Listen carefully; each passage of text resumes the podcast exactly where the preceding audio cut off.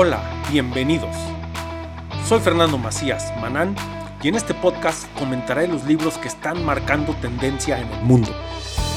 Si quieres estar enterado de lo más actual en los negocios, el conocimiento, la tecnología, entre otras muchas cosas, te invito a que te quedes conmigo y me acompañes en este mundo del conocimiento desde las hojas.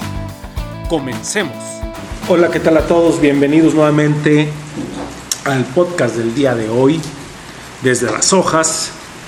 Antes que nada, una disculpa por estar ausente un par de semanas, pero pues, la verdad se me juntó bastante el trabajo, lo cual me, me impidió grabar en tiempo y forma, pero espero continuar sin que haya ningún problema en las próximas semanas, próximos meses.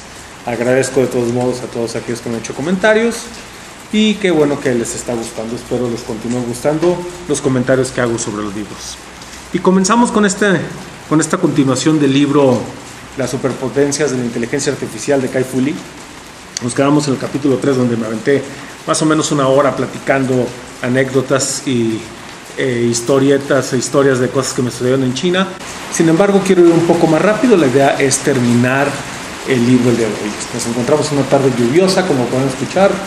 Entonces, bueno, pues se escuchará a lo mejor la lluvia de fondo aquí desde, desde la terraza de casa. Continuamos con el capítulo número 4 que dice Historia de dos países. Subcapítulo Las cosas de una superpotencia de la inteligencia artificial. Los llamados siete gigantes de la era de la inteligencia artificial, que son Google, Facebook, Amazon, Microsoft, Baidu, Alibaba y Tencent, estos gigantes corporativos están casi divididos en partes iguales entre Estados Unidos y China y están haciendo jugadas audaces para dominar la economía de la inteligencia artificial. Bueno, ya nadie ha sabido que, que hay grandes compañías, pero estas son las que están manejando la inteligencia artificial hasta ahorita. Eh, podemos ver que está ausente en teoría Apple, pero bueno, las que se considera y cuando escribe el libro, sobre todo, eh, son estas siete superpotencias. Continúa con otro subtítulo, dice ganadores del Nobel y Thinkers sin nombre. Cuando se les preguntó qué tan lejos queda China de Silicon Valley en la investigación de inteligencia artificial, algunos empresarios chinos responden en broma, 16 horas la diferencia horaria entre California y Beijing. Y aquí esto está bien claro, y lo dije en el pasado, lo comenté en el pasado, cuando en Silicon Valley se escribe, se escribe un artículo de inteligencia artificial, automáticamente, o en el momento en que se publica, o la mañana siguiente, en Beijing, en Shanghai, Shenzhen, en Wuhan, en todas las demás, eh, como veremos adelante, eh, ciudades o regiones de China que están muy metidas en inteligencia artificial ya están leyendo, investigando lo que se está publicando. Continúa y dice, los investigadores de inteligencia artificial tienden a ser bastante abiertos a la hora de publicar sus algoritmos, datos y resultados. Esa apertura surgió del objetivo común de avanzar en el campo y también del deseo de contar con métricas objetivas en las competiciones. Y eso es, eso es, eso es lo que ayuda también, ¿no? El hecho de que sale un paper en, en Estados Unidos, sobre todo en Estados Unidos, en Silicon Valley y en China ya lo están leyendo. A veces la diferencia, lo, lo difícil es hacerlo del otro lado. ¿Por qué? Porque como lo comentaba uno, puede ser la arrogancia que existe en, Silicon Valley con respecto a China, el desconocimiento que existe en, Chile, en Silicon Valley con, con, respecto a China y también el desconocimiento del idioma, porque algunos papers o muchos papers en China pues seguramente están publicados en mandarín. Entonces eso, eso genera una barrera, aunque están abiertos, a lo mejor un, un chino americano o un norteamericano o ruso o de cualquier nacionalidad que vive en Estados Unidos está haciendo inteligencia artificial y que tenga un buen idioma chino puede, puede darle seguimiento, pero la mayoría de las personas no lo van a poder hacer. Continúa con otro capítulo, dice conflictos de, subcapítulo, perdón, conflictos de conferencias, los siete gigantes y el próximo aprendizaje profundo, Google versus el resto, redes eléctricas versus baterías de inteligencia artificial. La verdad, como yo les comenté, eh, no subrayé mucho, muchos comenta historias, comenta ejemplos que, bueno, yo ya los conozco, por eso los subrayé, ya los había escuchado, ya los había leído en algún lugar, o simple y sencillamente no, no, no fueron para mí de mucha pues de mucho interés. Por lo tanto, lo que sí pueden hacer, pues si alguien gusta, puede, puede buscar el libro para leer estas partes, solo que yo no lo, pues yo no lo subrayé, no lo vi necesario. Sin embargo, en redes eléctricas versus baterías de inteligencia artificial, subrayé lo siguiente. Es una competencia entre dos enfoques para distribuir la electricidad de la inteligencia artificial en la economía. El enfoque de red de los siete gigantes versus el enfoque de batería de las nuevas empresas. Su objetivo es construir empresas de inteligencia artificial desde cero, creando una nueva lista de campeones de la industria para la era de la inteligencia artificial. Si mal no recuerdo aquí hablaba de cómo estos grandes gigantes, bueno, ya tienen todo muy estructurado. De hecho, acaba de salir hace unos días, hace tres días, leí una noticia, no la tengo en la mano, ahorita lo estoy recordando, de que el gobierno chino le había prohibido a Tencent conseguir un, o adueñarse o, comprar una empresa que se dedicaba creo que a videos a través de inteligencia artificial por considerarlo monopólico. Entonces esta es la red de, lo que a los, a los grandes y, en batería pues son, son compañías pequeñas que tienen o están luchando por hacerse un lugar dentro de la inteligencia artificial que muchas veces resultan compradas, como bien lo sabemos, por las grandes compañías. Pero, pero bueno, aquí hablo un poco de esas, de, esas dos, de las redes de una y de eh, las baterías de, de microempresas o de empresas más pequeñas tratando de competir contra estos gigantes. El siguiente subcapítulo dice el chip en el hombro de China. Y dice, a fin de cuentas, Silicon Valley sigue siendo el líder indiscutible en el desarrollo de chips de inteligencia artificial, pero es una pista que el gobierno chino y la comunidad de capital de riesgo del país están haciendo todo lo posible por borrar. Esto se debe a que cuando se produce una distribución económica en la escala prometida por la inteligencia artificial, no se trata solo de una cuestión comercial, también es una cuestión política importante. Y aquí eh, uno de los videos que, hice hace el año pasado en YouTube que subí, habla, que habla un poco de cómo también va a estar todo esto muy metido, ya está, pero cada vez va a estar más metido eh, la tecnología dentro, dentro de la política, dentro de, de la geopolítica. Y desafortunadamente la mayoría un noventa y tantos por ciento, no tengo un dato exacto porque creo que no se ha hecho ningún estudio, a lo mejor se ha hecho, pero yo no, la verdad no lo he investigado, pero la mayoría de las personas que se dedican a la política pública, que se dedican a la política internacional, a la diplomacia, a esta geopolítica, realmente desconocen mucho en qué consiste la inteligencia artificial, el aprendizaje profundo, las nuevas tecnologías, las desconocen, no saben utilizarlas muchas veces. Entonces eso lo dejan a los de sistemas, ¿no?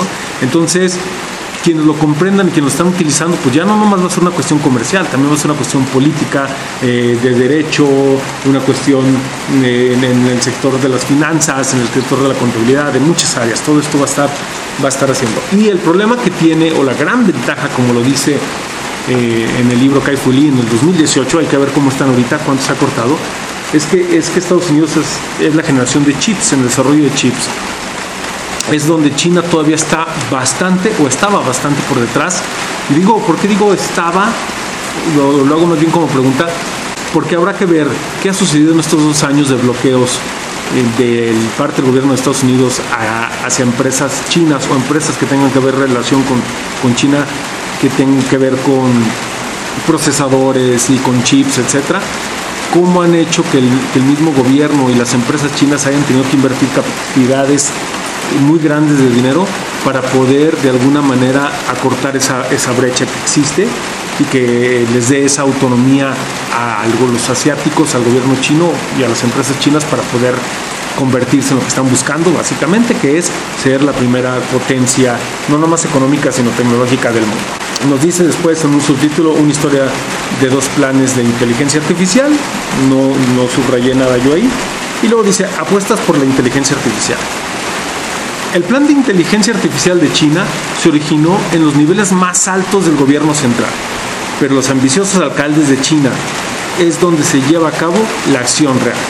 Tras la publicación del plan del Consejo de Estado, los funcionarios locales que buscaban ascensos se lanzaron al objetivo de convertir sus ciudades en centros para el desarrollo de la inteligencia artificial. Entre 2017 y 2020, la Zona de Desarrollo Económico y Tecnológico de Nanjing planea invertir al menos 3 mil millones de renminbis, yuanes, alrededor de 450 millones de dólares, en el desarrollo de inteligencia artificial.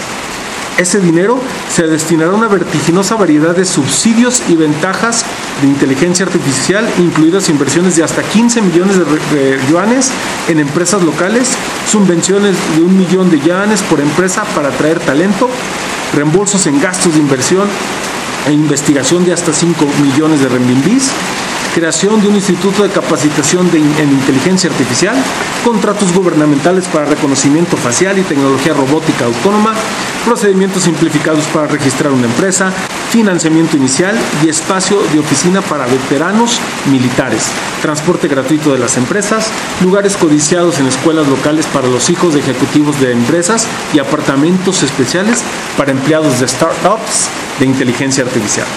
La campaña Innovación Masiva y Emprendimiento Masivo que comenzó en 2015, una oleada similar de incentivos creó 6.600 nuevas incubadoras de empresas emergentes y cambió la cultura nacional en torno a las nuevas empresas tecnológicas. Bueno, esto lo comentábamos eh, en la primera parte de, este, de este libro, del podcast de este libro, de cómo cuando el gobierno metió toda la carne al asador lo comprendieron tanto empresarios como estudiantes, como comerciantes, eh, y lo vemos aquí también, lo comprenden los funcionarios locales y empiezan a invertir. ¿Por qué? Porque es, es como negocio, ven la posibilidad de atraer más inversión, y de generar más empleos dentro de, su, de, su, región, dentro de su localidad, pero también pues lo ven como para traer más subsidio de parte del gobierno, eh, del gobierno central, del, del, gobierno de China.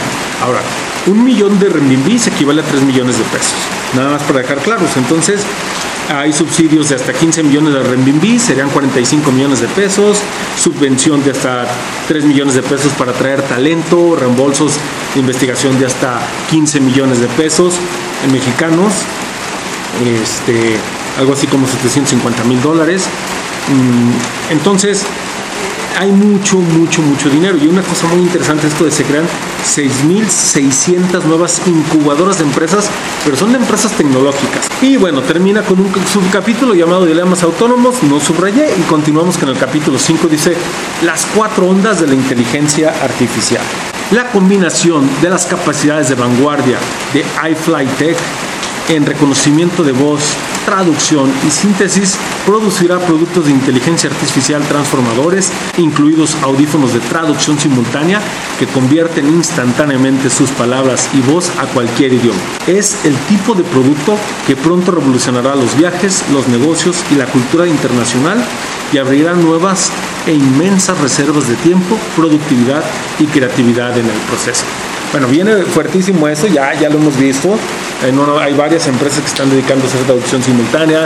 Podemos ver videos en YouTube o videos en Facebook, en TikTok, donde ponen ejemplos de que está con un chicharo, lo traen en la oreja y se lo ponen a la otra persona y le hablan y le dicen japonés y le hablan en inglés y la otra persona entiende perfectamente en japonés. Entonces cada vez se está perfeccionando más la inteligencia artificial para la traducción, para la escritura y para el diálogo lo más seguro es que vamos a poder poner un chip, uno pone un chicharo en el oído del idioma que piensa uno eh, recibir y luego la otra persona lo pone en el idioma que está hablando y que se va a mandar y va a hacer una traducción simultánea y muchas personas van a poder hacer negocios o van a poder, como dice, pues ser más creativos o ayudar a recortar el tiempo. Eso va a ser muy interesante. Y recuerdo, como les comenté en, en la parte 2, te voy a decir cómo lo escribí, puse, y yo en la pendeja junto con mis amigos minimizando los estudiantes que nos hacían repetir palabras. Pues sí, realmente nos entendíamos un poco, pero no entendíamos a dónde querían llegar, o no sabíamos que más bien en el 2007, 2008, 2006, a dónde iba a llegar esto, eh, cuando nos hacían repetir las palabras en español y que nos hacían leer los enunciados. Pero bueno, de ahí han salido muchas cosas, este, eh, asistentes personales asiáticos, bueno, Xiaomi es una de las empresas que tiene, que que empezó con teléfonos, todo el mundo empezó con teléfonos baratos, pero ahorita tú puedes armar una casa inteligente con puros productos Xiaomi y AIMI, el, pues el Alexa de, la, marca, y bueno, es, lo que hace, la que te hace todo, y es la que te abre las ventanas, te sirve el café, te lava la ropa, te prende la computadora, te guarda todo en la nube, etcétera, etcétera, etcétera. Continuamos. Habla, dice, las olas, ese siguiente subcapítulo, y dice, la ola de inteligencia artificial en Internet, la inteligencia artificial empresarial, la inteligencia artificial de percepción y la inteligencia artificial autónoma. La primera, que es la de Internet, son básicamente los algoritmos y editores los informes de robot y las noticias falsas, que eso está muy, em, hemos visto ya cómo cómo ha llegado la inteligencia artificial a tal nivel que ellos pueden escribir noticias sin que nos demos cuenta de si lo escribe una persona o la inteligencia artificial. Y muchas veces se generan, lo pueden ver en Netflix y en, y en varios lados, cómo, cómo se generan muchas noticias falsas tratando de cambiar la percepción de algo ya sea de una política, de un partido, de una persona, etcétera, etcétera, una compañía, a través de, de estas noticias. Y, bueno, del Facebook y de, pues, básicamente Facebook es donde más seguimos o vemos este tipo de, noticias falsas, pero están por todos lados. La segunda ola, que es la empresarial, entran aquí el negocio de la inteligencia eh, artificial empresarial. Corre a tu banquero, el algoritmo te verá ahora, eh, juzgando a los jueces, quién liderea. Bueno, aquí básicamente nos habla de cómo en estas diferentes áreas va a estar impactando la inteligencia artificial y, va a ser muy interesante porque, pues bueno, ya incluso ahorita uno de los problemas que se le achacan a Alibaba o Ant Financial, que era el brazo financiero de Alibaba, que es por lo que ahorita Jack Ma está un poco desaparecido y que le están tachando de monopolio, era porque estaba realmente desplazando a los banqueros, a los bancos la, aplicación. Entonces está agarrando demasiada fuerza, no más de inteligencia artificial, de conocimiento de datos, sino también económica y ese fue un freno que le tuvieron que poner. Al rato, pero al rato la, misma, ahorita también tenemos el sistema crédito social en China, por ejemplo, si ustedes no lo conocen pueden verme en, mi canal de YouTube Fernando Macías B. Es uno de los primeros videos que hice en el 2020 que hablaba sobre el sistema crédito social chino. Y pues el sistema de crédito social va a ser tu juez y tu verdugo en cuestiones nada más económicas, sino también de comportamiento, puntos, eso te dirá si puedes viajar, si no, eh, si puedes viajar en primera clase, no importa que puedas o no puedas pagar. Aquí es que, que depende de tu comportamiento, como haya sido, como sea tu comportamiento diario, te van a determinar si puedes eh, acceder a hoteles, a un internet más rápido, más lento, mejores em, créditos con mejores tasas de interés, a viajar, a reservar un hotel, a reservar un avión, a reservar primeras clases, etcétera, etcétera. Es, algo bastante interesante que, que creo que para allá quieren, quieren o quieren venir la mayoría de los gobiernos. Unos lo van a hacer de una manera, otros lo van a hacer de otra. Pero yo creo que es interesante que le den un, vistazo a ese, a ese video. Dura tres minutos, entonces yo creo que les puede aclarar un poquito más lo que es lo, el sistema de crédito social chino y bueno, mucho tiene que ver la inteligencia artificial cómo están funcionando, porque no nada más lo hace el gobierno, o sea, se apoya también en las grandes que, estábamos hablando hace rato, en Baidu, en Tencent y en, y en Alibaba. La tercera onda, la percepción de la inteligencia artificial, nos dice un subtítulo, líneas borrosas y nuestro mundo homo. ¿Qué significa homo? O-M-O. Son los entornos combinados donde el online se junta con el offline. La vida online se junta con la vida offline y la inteligencia artificial va a tener mucho, mucho, mucho presencia aquí, o ya la tiene, cada vez más, como volvemos conforme se vaya mejorando los algoritmos y vaya teniendo más relación y vaya, y vaya teniendo mejor conocimiento, comprensión del comportamiento nuestro, porque eso es, lo, eso es una de las cosas interesantes que tiene la inteligencia artificial, que la puedes hacer targeteada para la persona, entonces puede aprender de ti, entonces va a ver tus gustos, va a ver lo que tú buscas, lo que te gusta comprar, lo que te gusta consumir, con qué frecuencia, cuánto gastas, cuánto ganas, etcétera, y ahí puede estar al lado tu hermana, tu cuñado, tu esposa, tu novio, tu novia, etcétera, y, y él está targeteado de otra manera. ¿Por qué? Porque su manera de actuar va a ser diferente. Dice, donde cada carrito de compra conduce su nombre, una educación potenciada por el, el online merge offline, que eso es una, una cosa muy interesante. La pandemia nos mostró, nos demostró que la mayoría de las instituciones no estaban preparadas para estar online.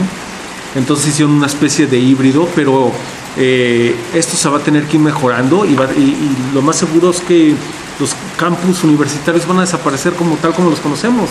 A lo mejor van a ser jardines con Wi-Fi, 5G en todo el jardín, algunas mesas para sentarte, así como estoy ahorita aquí en el jardín de la casa, en la terraza, sentado en una mesa platicando y puedo estar trabajando y esa va a ser, y la clase, a lo mejor el maestro va a estar ahí o en un salón, ahí dentro de la misma universidad y, y vamos a poder estar interactuando de maneras diferentes, en realidad virtual, aumentada, etcétera, etcétera. Bueno, pero eso ya lo veremos más adelante.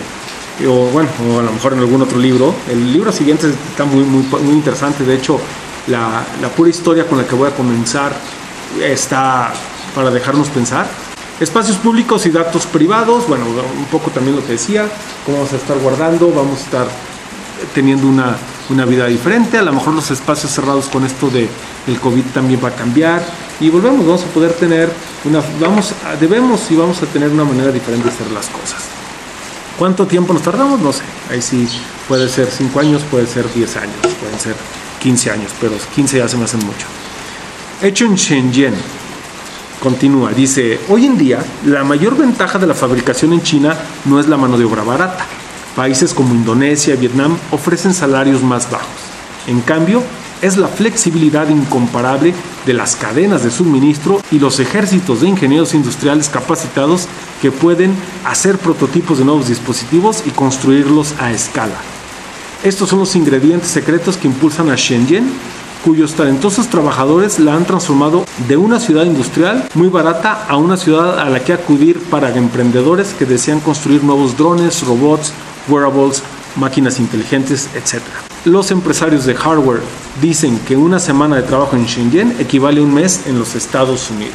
Shenzhen es una, es una ciudad fascinante para los que han tenido la oportunidad de estar, sobre todo que estar últimamente. Eh, si, si no han estado últimamente, bueno, en un futuro, ojalá ya se pueda viajar pronto, puedan darse una vuelta y, si ya estuvieron en el pasado y van a ver cómo ha cambiado. Recordemos que Shenzhen, para quien no sabía, es una ciudad que está justo enfrente de Hong Kong, al sur de China, y era una hace 40 años 43 años, era, una, era un pueblito pesquero. La, la, leyenda dice, o la historia dice, que el presidente Deng Xiaoping se para enfrente y dice, ven Hong Kong, quiero hacer una ciudad así, de moderna, pero de este lado. O sea, haciéndole la competencia. Y bueno, fue avanzando, fue creciendo y durante mucho tiempo, como lo dice aquí, fue una ciudad industrial.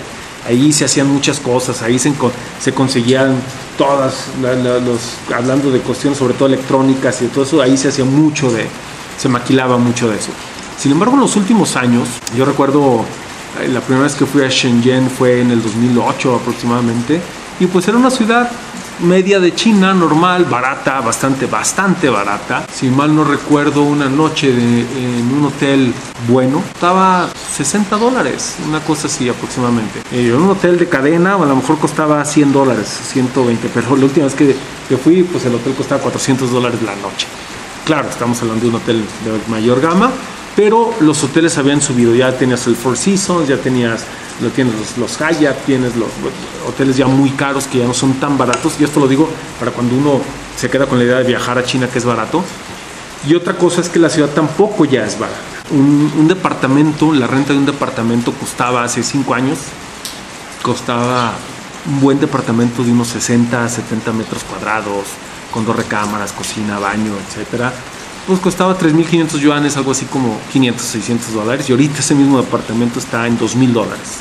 Entonces la ciudad ha dado un brinco altísimo de pasar de ser de las ciudades medias de, de China, ahorita es la tercera ciudad más cara de China, solamente por detrás de, de Beijing y de Shanghai. Y bueno, ya muy a lo mejor muy pegada con Guangzhou y con algunas otras, pero pero ya no es tan barata. Ahora, sigue siendo más muy barata en mano de obra, pero tampoco no tan barata, que ese es el error que mucha gente sigue teniendo sobre China, que siguen creyendo que China es un país de mano de obra barata y no.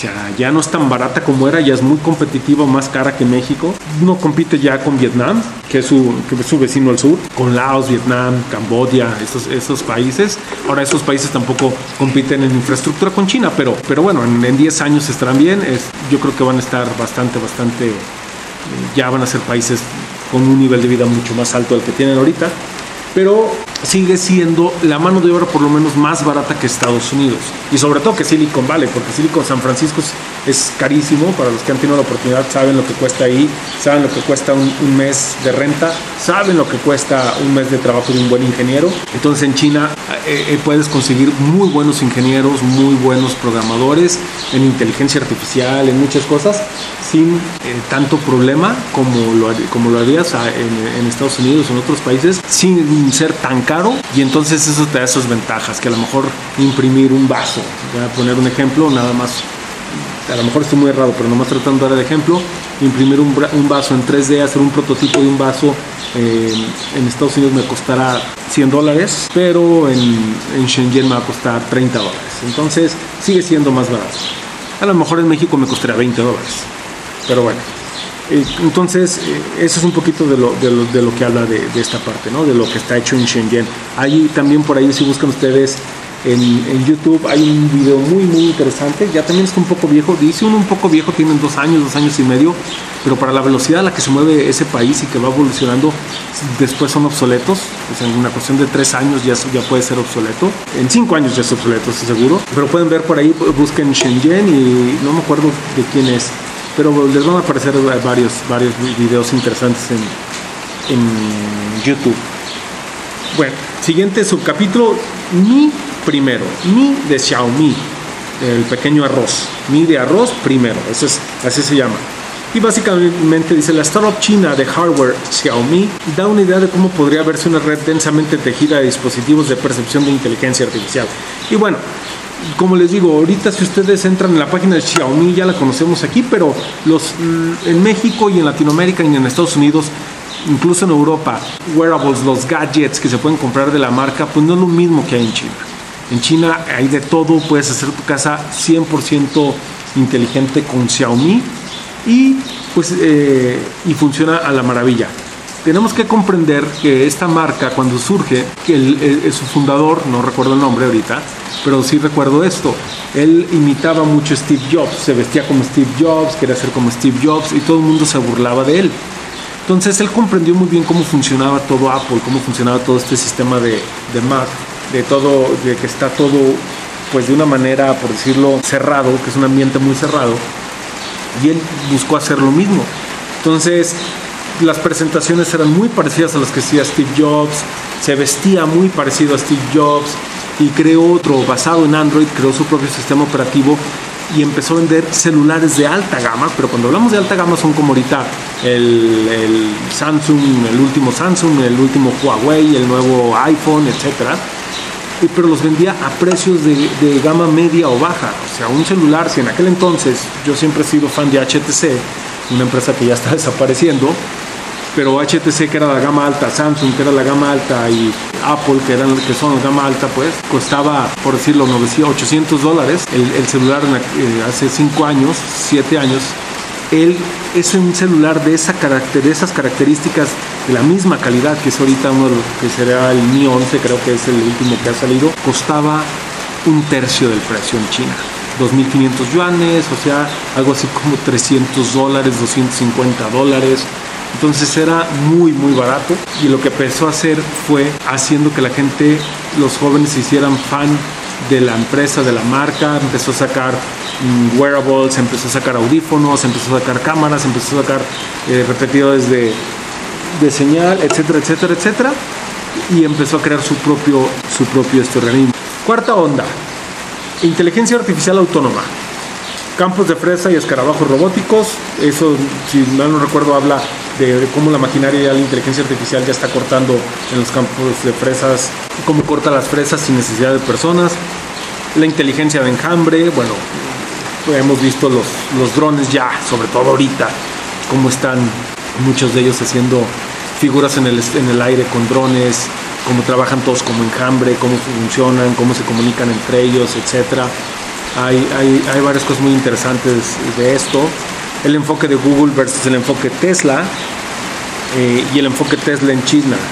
Al administrar un país de 1.390 millones de personas, uno en el que 260 mil personas mueren en accidentes automovilísticos cada año, la mentalidad china es que no se puede permitir que lo perfecto sea enemigo de lo bueno.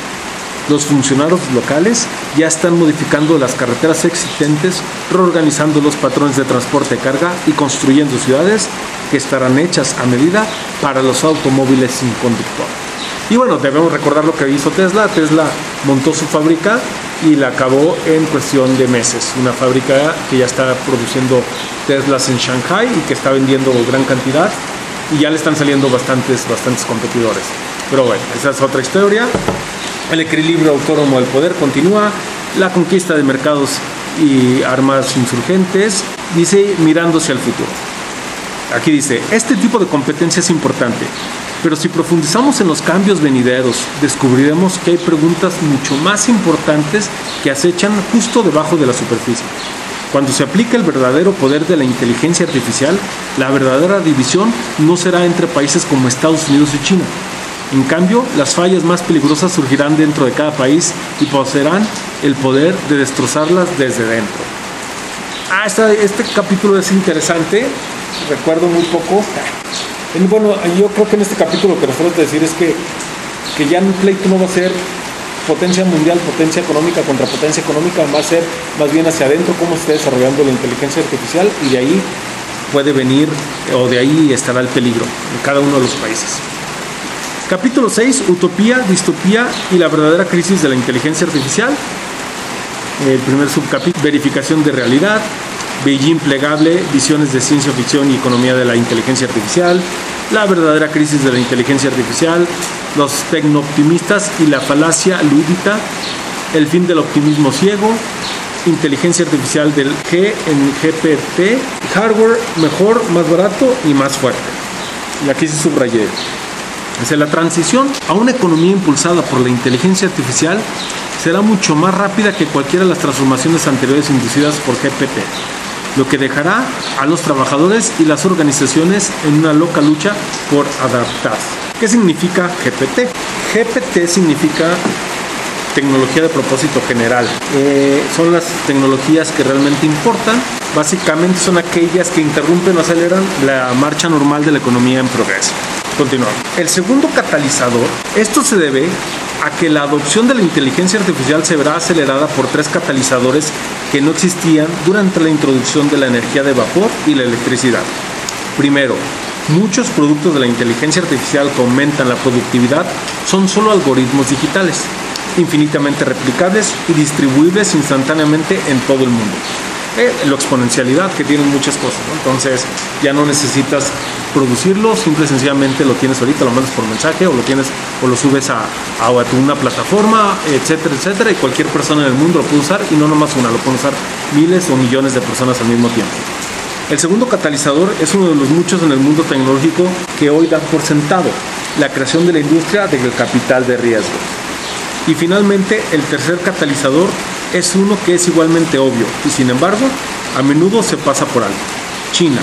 La inteligencia artificial será la primera GPT de la era moderna en la que China está hombro con hombro con Occidente tanto en el avance como en la aplicación de la tecnología. Es interesante cómo se, va, cómo se está dando esto y bueno, pues vamos a ver los desarrollos que se van a dar y eso es lo que nos hace y lo, y lo he comentado muchas veces. Desafortunadamente yo creo que en Latinoamérica no hemos entendido ni los jóvenes deberían, muchos jóvenes deberían estar, sobre todo los que están empezando a estudiar sus carreras, deberían estar enfocándose, no nomás tan jóvenes, en aprender algo de esto, en tecnología, porque las grandes empresas y las nuevas empresas van a venir de ahí. Eh, y tú puedes ser, pensar global estando local, es decir, puedes estar, yo me encuentro en Aguascalientes ahorita y puedo tener a precios de Aguascalientes puedo competir con lo que estamos diciendo ahorita. Entonces, si yo tengo un buen grupo de programadores aquí, eh, puedo por sueldos mucho más bajos que los de Silicon Valley o, Londres o Hong Kong o Singapur, puedo estar compitiendo contra ellos sin ningún problema porque lo que va lo que va a importar es el nivel de competencia en los algoritmos, en, lo que yo esté creando y puedo estar teniendo esa eh, ser más competitivo por tener esa ventaja competitiva. Sin embargo, todavía no hemos aprendido a utilizar, aprovechar eso, que en nuestros países, en Latinoamérica, en este caso México, somos países que tenemos costos de operación mucho más bajos que otros y pues, lo único que necesitamos es acceso a internet, computadora y gente que sepa programar buenas ideas y empezar a ejecutar. Bueno, continuamos. Lo que la inteligencia artificial puede y no puede hacer. Los gráficos de riesgo reemplazo, lo que dicen los estudios. Y dice, un par de investigadores de la Universidad de Oxford comenzaron en 2013 con un artículo que hacía una predicción nefasta.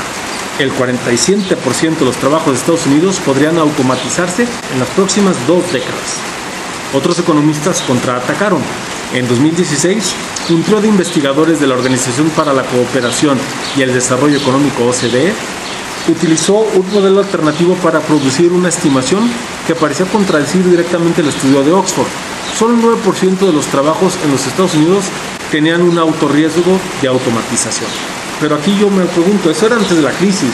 La verdad es que con la crisis del COVID, no sé en Estados Unidos, habrá que ver, tampoco digo yo por lo que sigo en las noticias en China, en Estados Unidos no lo he visto mucho, pero se han automatizado muchos trabajos en China, porque se han creado una gran cantidad de robots que te sirven el café, que te despachan, que te sirven, que en tu hotel te llevan la comida, de lo que decían cuando estaba el, COVID hace un año, que estaba muy fuerte en Europa, decían, oye, pues nos están enseñando los chinos cómo combatirlo, pero ellos tienen robots donde el médico no tiene que acercarse al enfermo y nosotros no tenemos ni de locos esos robots y tampoco existían en Estados Unidos.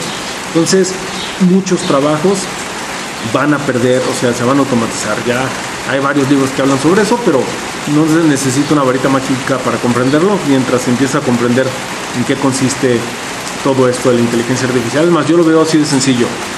Google, eh, Microsoft Teams, etcétera. Ahorita con las clases a los que a los maestros les están dando todo el acceso y sube aquí y escribe aquí, ponme eso, lo único que están haciendo es todos estos estudios gratis lo están aprendiendo, los maestros están trabajándole a las empresas que les van a quitar en el futuro su trabajo, desafortunadamente. Continuamos. Lo que faltaron los estudios. Otro subtítulo. Dos tipos de pérdida de empleo. Reemplazos individuales e interrupciones iniciales. Los algoritmos no están desplazando a los trabajadores humanos en estas empresas, simplemente porque los humanos nunca estuvieron ahí para empezar. Pues es sencillo, ¿no? Hay, hay, hay cierto tipo de trabajos que desde un principio le hicieron las máquinas y ya el humano nunca los hizo, entonces ahí no hay un reemplazo. Es a, lo, es a lo que se refiere. La línea de fondo.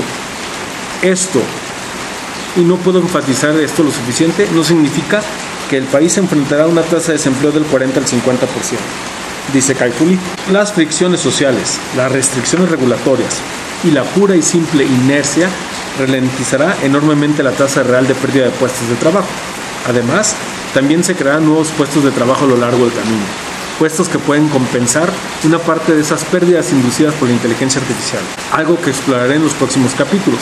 Estos podrían reducir el desempleo neto real inducido por la inteligencia artificial a la mitad, entre un 20 y un 25%, o reducirlo más, solo un 10 o un 20%. Bueno, aquí básicamente lo que nos dice es que no, no va a ser tanto la tecnología la que no funcione, sino las regulaciones lo que va a frenar este, este desempleo masivo que se vaya a dar por la inteligencia artificial. Y es cierto, ahorita hace un, dos meses, algo así, salió Tesla ya tiene camiones de carga que se pueden ir en convoy, cruzar todo Estados Unidos de costa a costa sin necesidad de que nadie vaya manejando.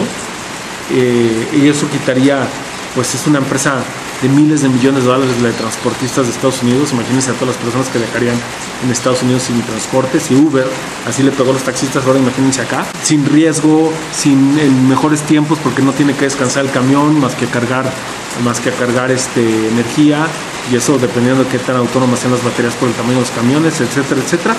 Pero las regulaciones no los dejan. incluso yo recuerdo cuando tuve la oportunidad de, de probar el Tesla en San Francisco, en el freeway puedes andar eh, con el autopiloto, con el piloto automático, pero entrando ya a, la ciudad, San José y así lugares, ya tienes que agarrar el volante porque si no te multan. Entonces todavía sigue habiendo restricciones y las habrá en muchas otras áreas. Comparación de Estados Unidos y China, la venganza de Moravec. El trabajo en inteligencia artificial y robóticas lo llevó a una verdad fundamental sobre la combinación de los dos. Contrariamente a las suposiciones y suposiciones populares, es relativamente fácil para la inteligencia artificial imitar las habilidades intelectuales o computacionales de alto nivel de un adulto, pero es mucho más difícil de dar un robot la percepción y las habilidades sensoriomotoras de un niño pequeño. Los algoritmos pueden sacar a los humanos del agua cuando se trata de hacer predicciones basadas en datos, pero los robots aún no pueden realizar las tareas de limpieza de una empleada de hotel. En esencia, la inteligencia artificial es excelente para pensar, pero los robots son malos para mover los dedos. Bueno, aquí hay una desconexión eh, todavía por decirlo, en la mente y el cuerpo, en este caso en la inteligencia artificial que puede hacer las cosas, pero el robot también todavía no existe esa, esa finura de destreza todavía en los robots. Incluso los que, los que yo les comentaba en, hace ratito de los hoteles, pues son robots que van impulsados por ruedas, ¿no? que no pueden subir y bajar escalones todavía. Sin embargo, hay una empresa que se llama Boston Dynamics, que tiene robots muy interesantes, perros, imitaciones de perros, robots que les patean con humanoides que les pegan, bueno, como tipo humano que les pegan y se levantan y no pierden el equilibrio y pueden brincar y pueden saltar y pueden cargar, etcétera, etcétera. Sin embargo, bueno, eh, eso de llevarlo ahí a la finura, al detalle, de poder limpiar, de poder acomodar, de poder hacer como lo hacemos los humanos, yo creo que todavía, todavía le falta. Y no es tanto, volvemos, el pensamiento, es más bien la ejecución. El ascenso de los algoritmos y la subida de los robots. La automatización física del siglo pasado afectó en gran medida a los trabajadores manuales, pero las próximas décadas de automatización inteligente afectarán primero a los trabajadores administrativos. La verdad es que estos trabajadores tienen mucho más que temer de los algoritmos que existen hoy en día que de los robots que aún deben inventarse. Es un poquito lo que hablábamos. Por ejemplo, con, la llegada de la revolución industrial, pues sí, hay ciertas cosas eh, que se automatizaron, lo, con los robots en los autos se automatizan, pero son cosas más rudas, más grotescas o, menos, con menos finura, por decirlo así. A lo mejor mover una lámina de un lado a otro y, que para que la corte un robot es sencillo, porque la tienes que llevar de un punto A a un punto B. A lo mejor es abrir o cerrar una puerta lo puede hacer sencillo, pero ya el hecho de acomodar una uña de pegar un perno dentro de un reloj, esa finura, esa destreza, pues no. Eso es lo difícil, volvemos, no es que la inteligencia artificial no lo pueda hacer, sino que más bien el, robot no lo puede lograr llevar a cabo. Sin embargo, y esto es muy interesante, también tengo un video sobre eso en, YouTube, el cambio de percepción de muchas personas, sobre todo en marketing digital, que en mayo del año pasado todavía menos del 30% pensaba que podía, con la automatización podían perder su trabajo y a partir de, la pandemia se dieron cuenta que muchos robots, o sea, había mucha automatización en cuanto la tecnología de, computación, de computadoras y, ya se automatizaron muchas cosas y muchos, muchas personas en marketing digital, ya más del 80% ya tenía miedo que podía perder, o sea, ya estaba consciente que podía perder su trabajo y creo que el 60, más del 60% decían que ya tenían miedo de perder el trabajo contra una computadora. Y también lo va a hacer en sistemas legales. ¿Por qué? Porque hay cosas que son automáticas. Un, texto sí lo puede hacer la inteligencia artificial, sí puede predecir, sí puede ver varias cosas, entonces sí puede tomar, sí te puede dar cierto. Por ejemplo, si yo puedo, soy capaz, supongamos que soy abogado, soy capaz de de generar un algoritmo que utilizando todos y, cargarle millones de archivos o miles de archivos de, información que pueda tomar decisiones o que me pueda hacer los contratos eh, usando las mejores técnicas, la, inteligencia artificial lo va a poder hacer. Entonces, ahí pues muchas pasantes o mucha gente que está estudiando derecho pues va, a sufrir problemas. Lo mismo con los contadores, o sea, realmente el contador en un momento pues va a ser obsoleto por el hecho de que la inteligencia artificial va a hacerlo sin problemas. Ya la cuenta bancaria va a decir cuánto debes, cuánto gastaste, qué puedes o qué no puedes este, deducir, pagar hacienda automáticamente, etcétera, etcétera. Hay muchas maneras en que, en que la, gente de escritorio pues, son los que ahora están, van a sufrir por estos algoritmos.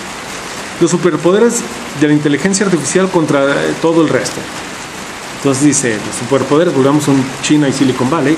Dice, Canadá el Reino Unido, Francia y algunos otros países albergan laboratorios de investigación y talentos de primer nivel, pero a menudo carecen de los cortos ingredientes necesarios para convertirse en verdadera superpotencia de inteligencia artificial. Una gran base de datos de usuarios y un espíritu emprendedor y aventurero vibrante. Ecosistema de capital. PwC estima que en Estados Unidos y China están listos para capturar un 70% de los 15.7 billones o 15.700 millones que la inteligencia artificial agregará a la economía global para el 2030 y China solo se llevará a casa 7 mil millones o 7 billones. Se dejará que otros países recojan las obras, mientras que estas superpotencias de inteligencia artificial impulsarán la productividad en casa y obtendrán ganancias de los mercados de todo el mundo. Fíjense, volvemos. 15.7 y nada más China se va a llevar casi la mitad, más lo que se lleva Silicon Valley, que yo calculo que será un 30% más. Entonces le están dejando al resto del mundo el 20%.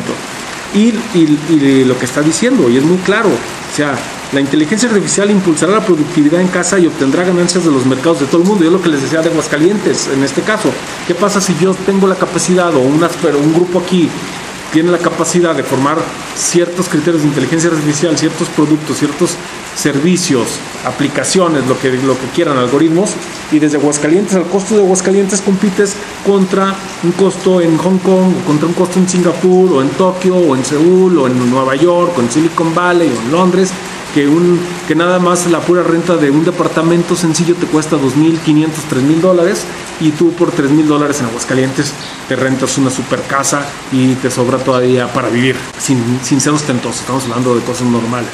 Entonces, o, te, o, te, cuesta un programador 2.500 dólares mensuales y en, y en México te cuesta 800 dólares etcétera. Entonces son, son los detallitos que, uno que tenemos que aprender y el problema que van a enfrentar, y lo dice también muy claro, Reino Unido, Francia, Canadá, es que pues, no tiene una gran base de datos, una gran base de, usuarios, una gran base de personas, a menos que hagan proyectos internacionales, para poder estar alimentando su inteligencia artificial y que se vaya haciendo más perfecta. Volvemos que eso es lo que ayuda tanto a China y bueno, Facebook, Amazon y todo, pues ellos están, son globales, entonces adquieren la información del día a día de muchas partes del mundo y eso les ayuda a mejorar su inteligencia artificial. Privados de la oportunidad de salir de la pobreza, los países pobres se estancarán mientras que las superpotencias de la inteligencia artificial despegarán. Me temo que esta brecha económica cada vez mayor obligará a los países pobres a un estado de dependencia y servidumbre casi total. Y esto está feo y esto está gacho y nos tenemos que poner las pilas, sobre todo en México, en Latinoamérica, si no queremos ser maquiladores, y no nada más maquiladores, sino ser como ciudadanos ahora sí de segunda después de que estos países puedan brincar a otro nivel de vida, a otro tipo de vida, y nosotros ver cómo ellos viven o tienen un, estilo de vida muy diferente. Y lo vemos sencillo aquí en, en los pagos, en los pagos de bancarios, allá volvemos, utilizas los códigos QR para pagar, pagas en todos lados, Aquí el CODI, la mayoría de la gente ni sabe que existe. Cuando es algo gratuito, que, te haría muy sencillo las cosas, que te ahorraría gastos, etc. Ya hablé un poco del CODI en los capítulos pasados. Entonces, eh, nos tendremos que poner las pilas porque México tiene que aprovechar todos esos jóvenes que estaban estudiando eh, computación y que están estudiando tecnologías de la información y eh, etcétera, que son muchos y que realmente son muy buenos. La mayoría de ellos hay muchos muy buenos que han ganado concursos de robótica y de todo eso internacionales a las mejores universidades del mundo, de universidades tecnológicas de eh, aquí de México y de universidades privadas también. Entonces, nada más hay que buscar impulsar más, un poquito más eso. Bueno, pero continuamos porque si no, aquí nos van a dar otra hora de, y no voy a acabar el libro. En las máquinas de la desigualdad, de la inteligencia artificial, es otro de los capítulos, una imagen sencilla. Dice, cuando examinamos el horizonte económico, vemos que la inteligencia artificial promete producir riqueza a una escala nunca antes vista en la historia de la humanidad. Algo que debería ser motivo de celebración. Pero si se deja a sus propios dispositivos, la inteligencia artificial también producirá una distribución global de la riqueza que no solo es más desigual, sino irremediablemente. No se equivoquen, esto no es solo la rotación normal de la destrucción creativa del capitalismo, un proceso que previamente ha ayudado a conducir a un nuevo equilibrio de más empleos, salarios más altos y una mejor calidad de vida para todos. Se supone que el libre mercado se autocorrige, pero estos mecanismos de autocorrección se rompen en una economía impulsada por la inteligencia artificial. Tomarlo personalmente, la próxima crisis del significado. Observar cómo los algoritmos y los robots lo superan fácilmente en tareas y habilidades que dominan durante toda su vida lleva a una aplastante sensación de inutilidad, una sensación de haberse vuelto obsoleto en la propia piel. Y así termina este sexto capítulo, con algo bastante interesante, ¿no? De cómo nos sentimos o cómo nos vamos a ver desplazados y sentir inutilizados muchas personas, sobre todo aquellos que no tienen que no tienen una educación o que no sean, eh, tienen habilidades. Vamos, a lo mejor un plomero, a lo mejor gente que está en la obra, a lo mejor un relojero, eh, ellos no se van a ver tan amenazados porque volvemos, ellos tienen que hacer cosas que los robots no pueden hacer tan fácilmente, pero un taxista, un chofer de camión, este, un chofer de, tren, de autobús, un, contador, alguien así, ellos sí se van a ver desplazados. Esa parte es la que, la que hay que revisar qué es lo que quieres hacer y, pues ellos se van a sentir, si no se están superando constantemente, van a sentir, se van a sentir más. El séptimo capítulo habla sobre la sabiduría del cáncer, ahí básicamente menciona que él enfermó del cáncer, que es una persona muy sana y nos cuenta parte de su historia de vida. Entonces ahí no, no, no, no nada, la verdad. Y con esto llegamos al octavo capítulo, que es un plan para la convivencia humana con la inteligencia artificial. Subcapítulo, simbiosis de mercado, tareas de optimización y toque humano. Muchos de los trabajos creados por el libre mercado surgirán de una simbiosis natural entre humanos y máquinas. Mientras que la inteligencia artificial se encarga de las tareas rutinarias de optimización, los seres humanos aportarán un toque personal, creativo y compasivo. Básicamente lo que estamos diciendo. O sea, llegará un momento donde la inteligencia artificial no podrá llegar a copiar o hacer o trabajarlo, y ahí es donde cada quien o cada humano, la persona, le dará su toque creativo y lo llevará a una parte. Ahora, no a todo el mundo le va a gustar que las máquinas nos atiendan. Nos da aquí un ejemplo de una simbiosis. Entonces tenemos un cuadrante donde en el eje de las X, en la parte izquierda, dice basado en optimización, que está basado en la creatividad o estrategia, y eh, del otro lado, del lado derecho, eh, dice coexistencia humano de la inteligencia artificial, y en la parte derecha es la, coexistencia humana-inteligencia artificial en el mercado laboral. En el eje de las Y, en la parte de esta arriba o en la parte superior dice social y en la parte inferior dice asocial. Entonces a partir de ahí, en esos diferentes cuatro cuadrantes, va a ver cómo se va a ver la, relación entre la inteligencia artificial y el humano.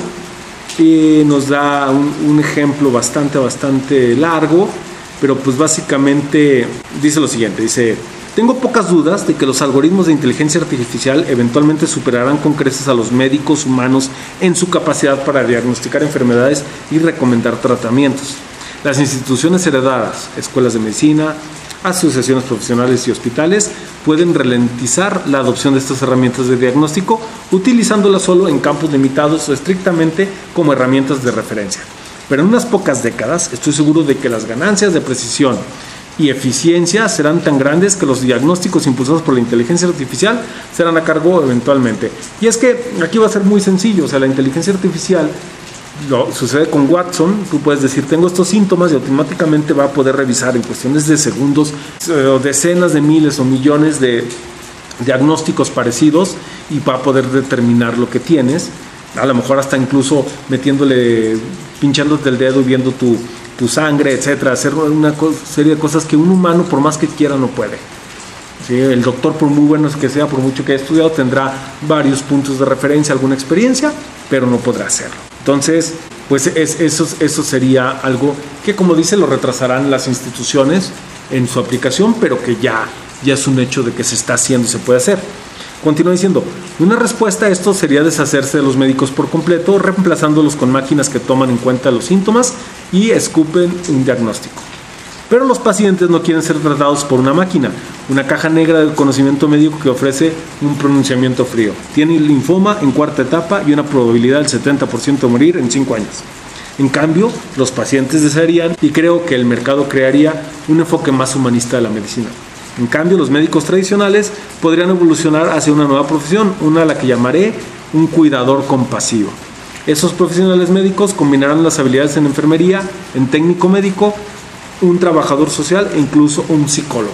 Que efectivamente, o sea, vas a poder hacer, pero no todo el mundo le gusta quieren sentir al médico, alguien de confianza, verle la cara amiga. Entonces no, no es de que me voy a sentar en la computadora y aunque me lo haga poniendo mi huella digital o leyéndome el escáner y me diga, tienes esto, pues mucha gente va a preferir siempre el toque humano. Entonces también eso va, va a frenar muchas cosas, pero vas a tener que evolucionar a poder, pues este, el médico tendrá a lo mejor que evolucionar a poder hacer ciertas cosas, ya no, ya no va a ser el que haga el diagnóstico, a lo mejor el diagnóstico ya se lo da la computadora y él va a decir, bueno, mira, hazle así, trata esto, yo te recomiendo lo siguiente, pero ya no va a ser el que haga el diagnóstico. Eh, bueno, y viene, sigue platicando sobre, sobre esto, como les digo, es bastante, bastante largo de este, donde nos explica este, esta parte. Y cierra diciendo este capítulo diciendo las superpotencias de la inteligencia artificial de los Estados Unidos y China pueden ser los países con la experiencia para construir estas tecnologías, pero los caminos hacia el verdadero florecimiento humano en la era de la inteligencia artificial surgirá de personas con todos los ámbitos de la vida y de todos los rincones de la ciudad, el mundo. Pues sí, o sea, realmente, ah, eh, digo, eso es algo que tiene muy, muy interesante, muy padre Estados Unidos, es que es un país que está pues, rodeado, está creado por gente de, muchas partes del mundo.